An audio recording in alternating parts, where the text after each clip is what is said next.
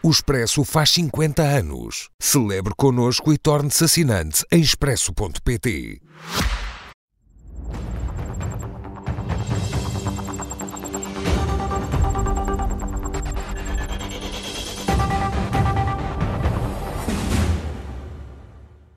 Com Catarina Martins e Cecília Meireles. Boa noite às duas, bem-vindas. Boa noite.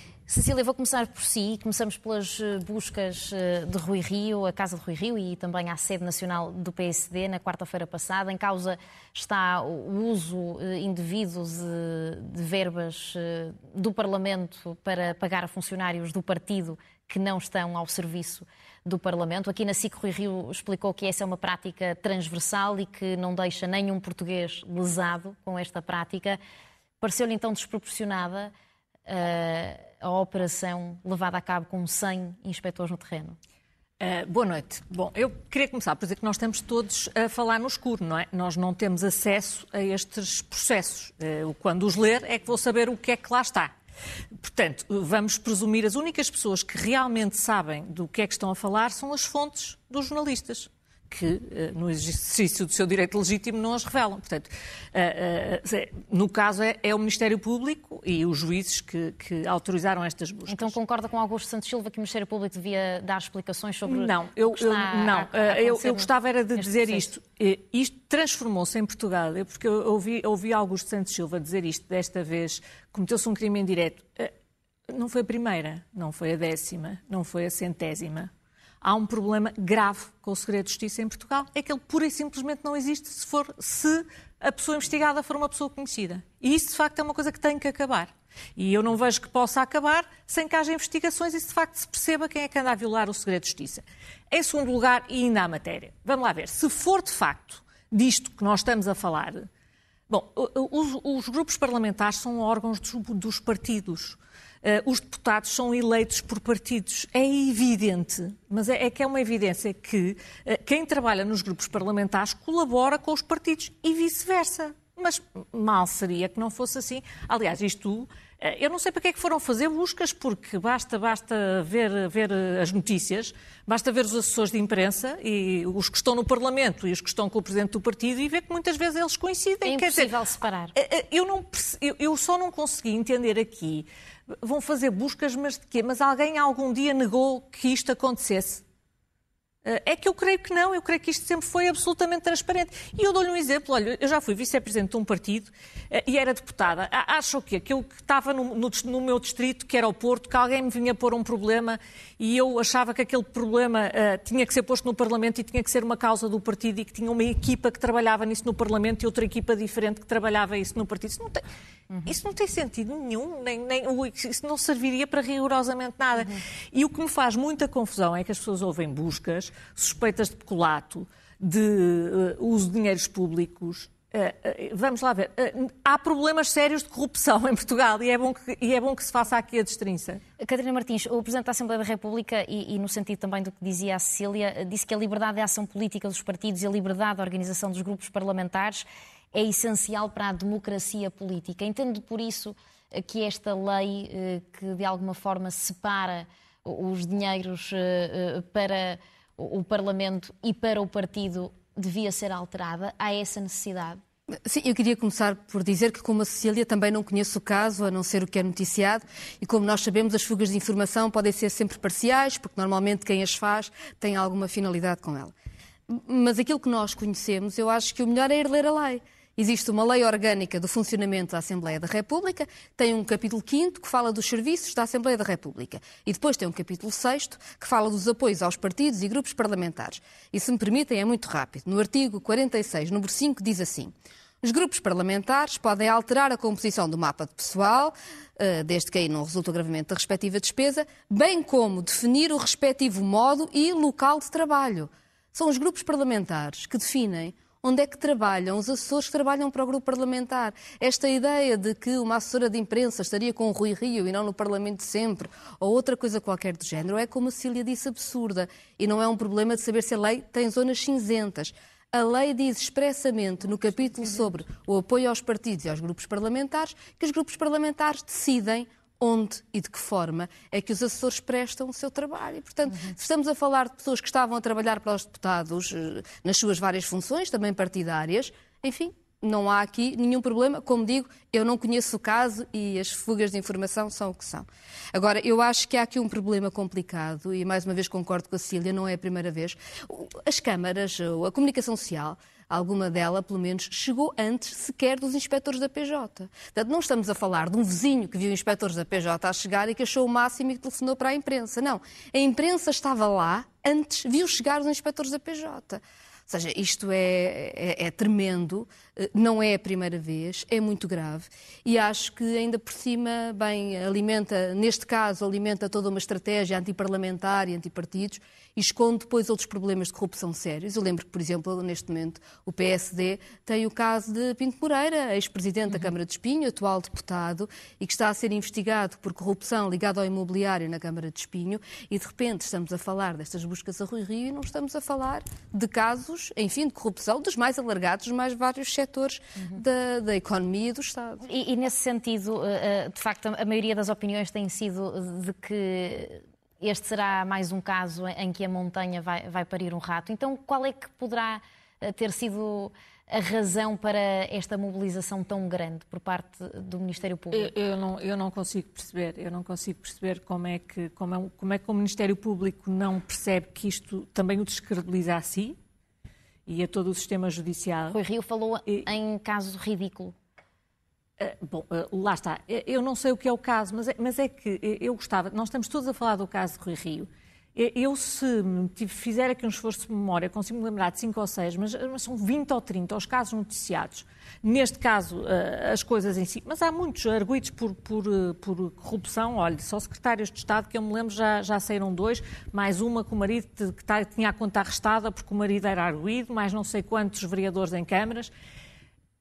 E primeiro, primeiro que se, poderão ser culpados, poderão ser inocentes. O que me faz muita confusão é que às vezes parece que fica um bocado a sensação que, como depois não se consegue fazer prova e como os processos nunca mais chegam ao fim, pronto, a pessoa leva com a pena da vergonha pública. E isso não é um, uma pena aceitável em, em, direito penal. As soluções para isto também, eu gostava de dizer, já foram. Uh, desde os megaprocessos. e eu defender-se o fim dos megaprocessos até uh, às funções da Procuradoria-Geral da República, já, já discutimos muita coisa, mas não deixa de ser. Eu gostava de falar aqui de, um, de, um, de dois casos que eu acho que são uh, uh, paradigmáticos ao contrário. O primeiro é o caso do BES, em que eu acho que nitidamente o caso Uh, há expedientes processuais que arrastam, arrastam, arrastam, arrastam, arrastam e aquele caso nunca mais chega e é, no, é, é, precisamente para chegar o mais tarde possível.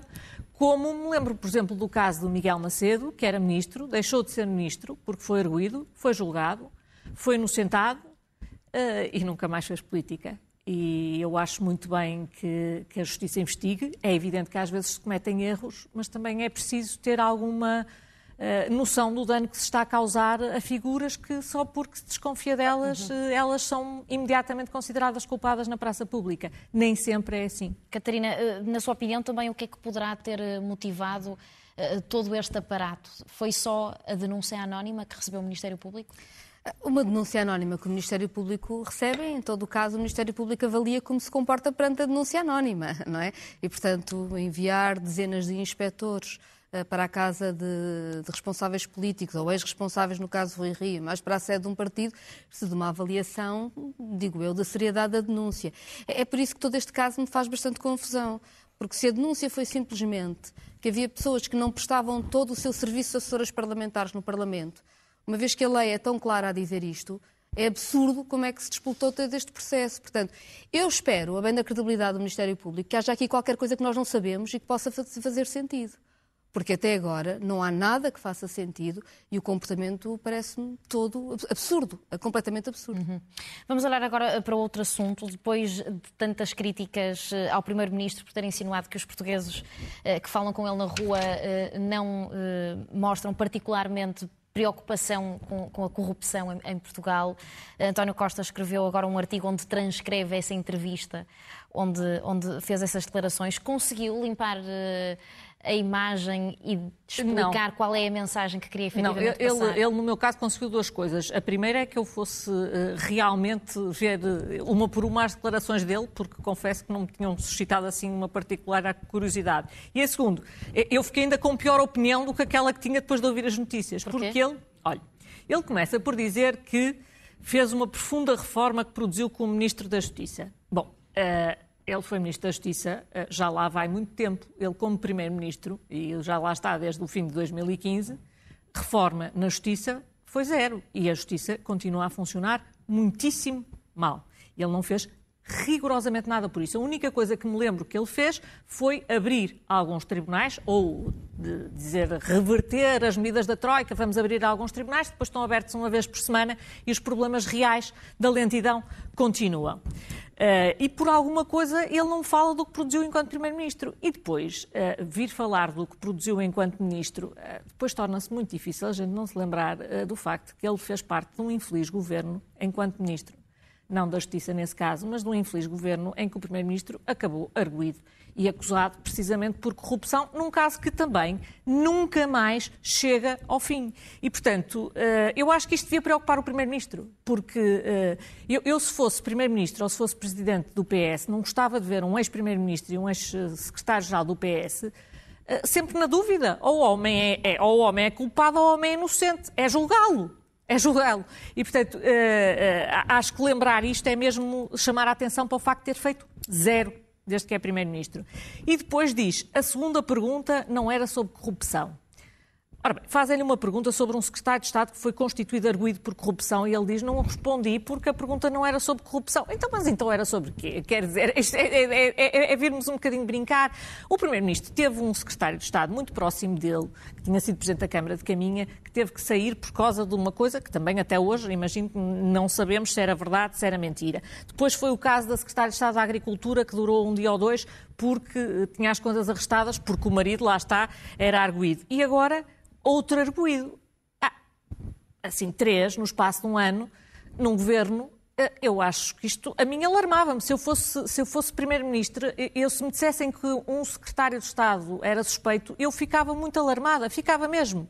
Porque, porque pode acontecer, mas, mas alarmava-me a ver o que é que se estava a passar.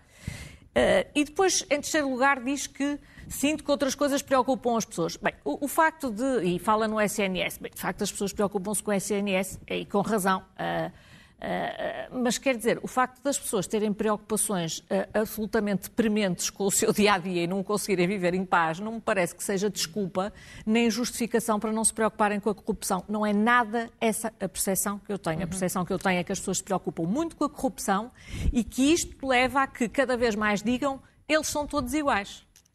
E isso leva-as diretamente nas mãos de oportunistas, populistas, que vêm dizer nós aqui somos todos gente séria.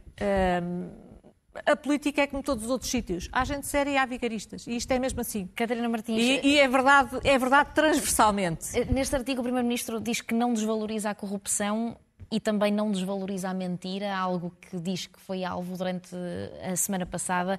Concorda que houve uma, uma interpretação deturpada das declarações de António Costa quando disse que os portugueses na rua não lhe falam com especial preocupação da corrupção? Não, não creio que António Costa se possa queixar de ter sido mal percebido. Uh, a Cília já o disse, não é a primeira vez que desvaloriza a corrupção, não só no discurso público, mas também nas opções, não é? Ou seja, quando. Uh, António Costa trata as necessidades de missões, que já houve várias no governo, de secretários de Estado, por casos relacionados com o exercício de funções públicas, peculado, corrupção, etc., como se eles tivessem que sair por outro motivo qualquer. É claro que ser arguído não é ser culpado, não é sequer ser acusado. Mas quando se nomeia alguém, é natural que haja algum cuidado, que se a pessoa tem de responder por questões relacionadas com funções públicas, não é exatamente o mesmo de um problema pessoal ou familiar com que a pessoa esteja, eh, ou da sua vida privada, confrontada, não é? Não é exatamente a mesma coisa. Portanto, o Primeiro-Ministro fez isso com Miguel Alves, aliás, muito próximo seu, a Cília já falou, e noutros casos também. Mas depois é tudo, é tudo bizarro neste, neste artigo.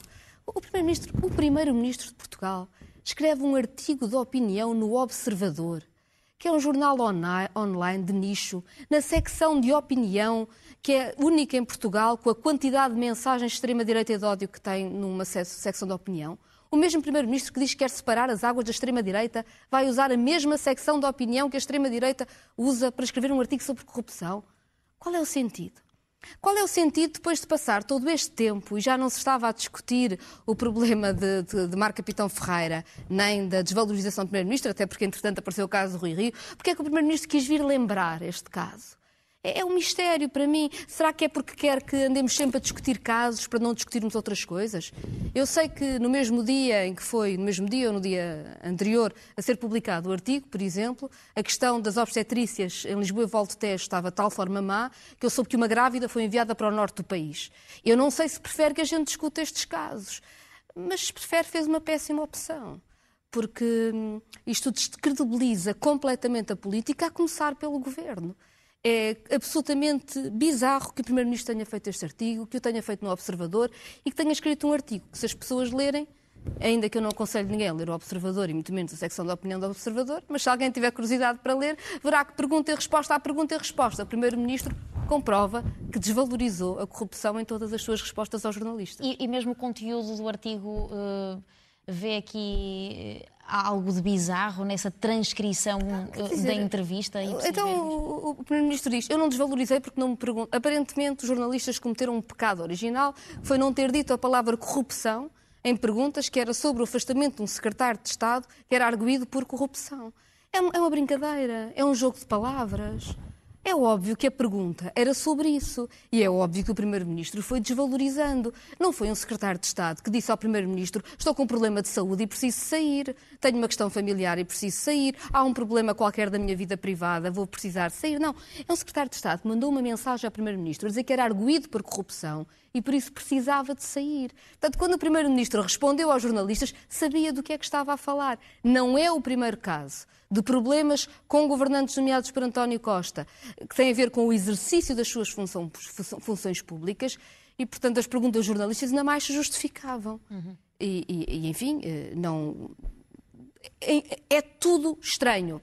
O texto, o local da publicação, o tempo da publicação é absolutamente bizarro e eu diria lamentável. Eu, eu, eu tenho que fazer aqui uma, uma, um momento publicitário. Eu aconselho a leitura do Observador e eu leio o Observador e gosto muito de ler o Observador e gosto do espaço de opinião porque é o único jornal em que, de facto, tem um espaço de opinião muito livre. As pessoas. Uh, uh, é, é, é, muito fácil escrever no Observador e é bom escrever no Observador.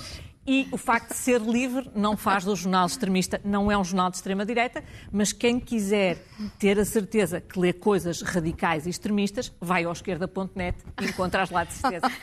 vamos, não, vamos não, não é verdade. Terceiro é assunto. Verdade. Antecipamos agora o Conselho de Estado, que acontece na sexta-feira, eh, um dia depois do debate do Estado da Nação no Parlamento. Hoje ouvimos João Galamba a dizer que não está incomodado que o assunto TAP eh, esteja em cima da mesa nesse Conselho de Estado e estará com certeza, Cecília.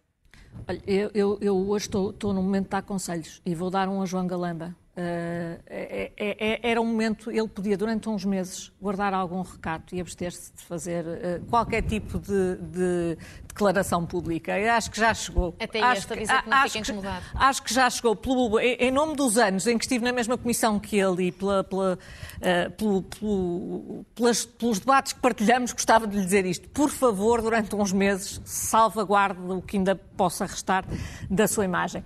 Não tenho, acho muito bem que, que a TAP que esteja no, no, Acho que é normal que esteja. É normal que esteja por dois motivos. Primeiro, Uh, pelo seu interesse estratégico, não é? Porque nós andamos todos aqui a discutir o interesse estratégico e depois chega a altura de, de, uh, de, se falar disso mais a sério e não se fala. E segundo, porque o que se passou ali foi gravíssimo a, a variadíssimos títulos. Uh, e, e, que não podem passar ao lado do Presidente da República e que vão desde os SIS à, pura e simplesmente à, à, gestão política de uma, de uma companhia do Estado. Agora, eu acho que os problemas deste governo e a disfunção deste governo vai muito para além da questão da TAP. Eu acho que já estamos muito para além disso. Uhum. E, e, o ano está a acabar, o ano parlamentar. Catarina, o Presidente já recebeu os partidos e, e, o objetivo deste Conselho de Estado é analisar a situação política, económica e social do país, mas concretamente que assuntos é que, na sua opinião, têm de estar em cima da mesa? Eu acho que a TAP vai estar em cima da mesa. Ou seja, é, é comum existir um Conselho de Estado no início do verão, mas já, já vamos no segundo e o Presidente da República tinha anunciado este precisamente na altura de braço de ferro uhum. entre, com, entre Presidente e Primeiro-Ministro uhum. sobre, sobre João Galamba. Nesta altura já há relatório da Comissão de Inquérito já sabemos que, o, o, que diz o relatório e o que não diz também, mas independentemente do texto do relatório, há coisas que ficaram óbvias, ou seja, uma maioria absoluta que utiliza o aparelho do Estado com uma enorme leviandade, para não, para não usar uma palavra mais forte, temos uma fragilidade enorme das instituições, que também ficou clara nesta comissão de inquérito, e temos a atuação do SIS, que foi ilegal, à margem da lei, que ainda ninguém explicou, e, portanto, é provável que estas questões se discutem no Conselho de Estado. Agora, isto é tudo passado. Não quero dizer que eu não acho que o Conselho de Estado se deva pronunciar sobre isso. Acho que, enfim, o Sr. Presidente da República saberá. Mas há uma questão da TAP que é também o futuro. A Cília falava disto, ou seja, qual é o papel estratégico da TAP. E o que está em cima da mesa neste momento era a TAP. E eu, se calhar, hoje também, eh, assim, me abalançava nisto de dar conselhos e aconselharia que quando se começasse a discutir, quando se começasse, seja, numa discussão sobre o futuro da TAP e sobre a privatização, se olhe um bocadinho para o que está a acontecer na Altice. A TAP é provavelmente uma das últimas grandes empresas públicas estratégicas que não foi privatizada. Em todas as que foram privatizadas, vimos uma autêntica pirataria e saque das empresas públicas privatizadas. A PT é um desses casos. Eh, foi vendida à Altice, veio referenciada, enfim, a Altice tinha uma ligação ao presidente francês, a Macron, eh, enfim, eh, apareceu na altura Armando Pereira, o sócio português, fundador da Altice, foi elogiado por o então ministro da Economia Pires de Lima como um verdadeiro herói. E, na verdade, agora temos o verdadeiro herói detido num caso por num caso em que, se, em que se suspeita que o Estado português e a Altice foram lesados em 100 eh, milhões eh, de euros. Temos o CEO Alexandre Fonseca também a suspender funções porque também está a ser investigado neste caso. Ainda e ainda há o caso de, do presidente da Altice, não Altice Portugal, mas do grupo Altice, Patrick Draghi, a ser investigado pela forma como alcançou a nacionalidade portuguesa. E isto é só a Altice. Se nós olharmos para a forma como o valor das CTT foram destruídos, da EDP, da RAN, tantas empresas públicas construídas eh, com o investimento público, era, julgo eu, uma boa reflexão sobre o que é que queremos da TAP. Eu diria que se o Primeiro-Ministro não devia desvalorizar a corrupção, eu gostava que o Conselho de Estado, quando discutisse a TAP e uma possível privatização, também não desvalorizasse o que tem sido a história de crime económico nestas grandes empresas estratégicas portuguesas que foram privatizadas. Bom, eu gostava para muito que a história. Que, claro que sim, eu gostava muito. Nós não podemos ter umas regras para, para, para, políticos sobre presunção de inocência e depois outras para privados.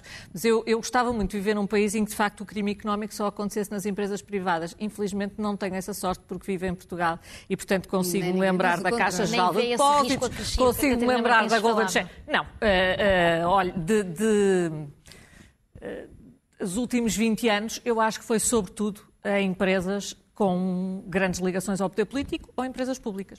Catarina Martins, Cecília Meirelles, muito obrigada às duas e até para a semana. Boa noite. Obrigada, boa noite. Fazemos um curto intervalo na edição da noite. Até já.